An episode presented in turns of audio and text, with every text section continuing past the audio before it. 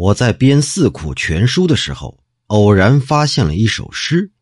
这首诗见于《永乐大典》，题目叫《李方树自写诗》，没注明创作的年代，也不清楚这李方树到底是何许人也，也不知道这首诗到底是什么情况。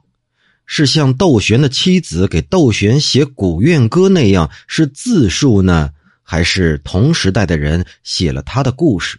就好像是别人描写焦仲卿夫妇的那首《孔雀东南飞》一样。这首诗啊，世上没有流传的本子。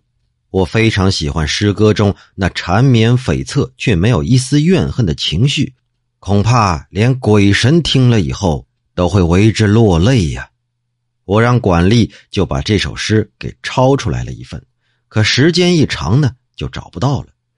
到后来，在滦阳供职之后，在清点旧书的时候，忽然在一个小箱子里又见到了这首诗。它被埋没了几百年，终于又重见天日。不管是自述也罢，别人叙述也罢，这个女子的贞洁哀怨的灵魂，可谓是直贯日月星三光。这才让诗歌具有了不可磨灭的价值啊！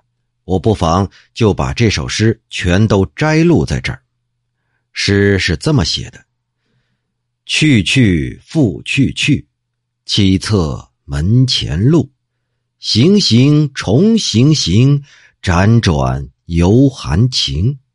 含情一回首，见我窗前柳。柳北是高楼，珠帘。”半上钩，作为楼上女，帘下调鹦鹉。今为墙外人，红泪沾罗巾。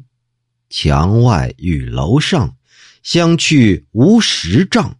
云何咫尺间，如隔千重山。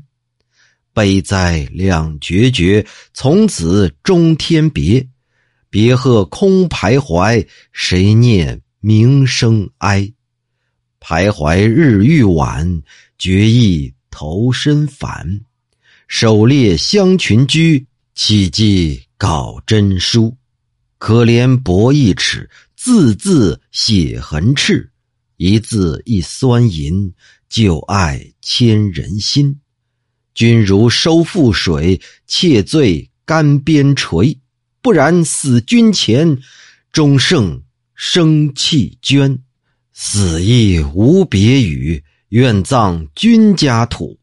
倘化断肠花，犹得生君家。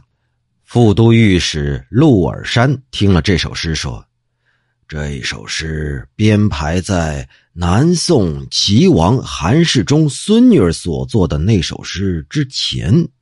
啊，这齐王的孙女儿生活在宋代末年，那么。”这首诗的作者李方树，想来一定也是宋朝人。根据惯例推断呢，我想来应当也是这样。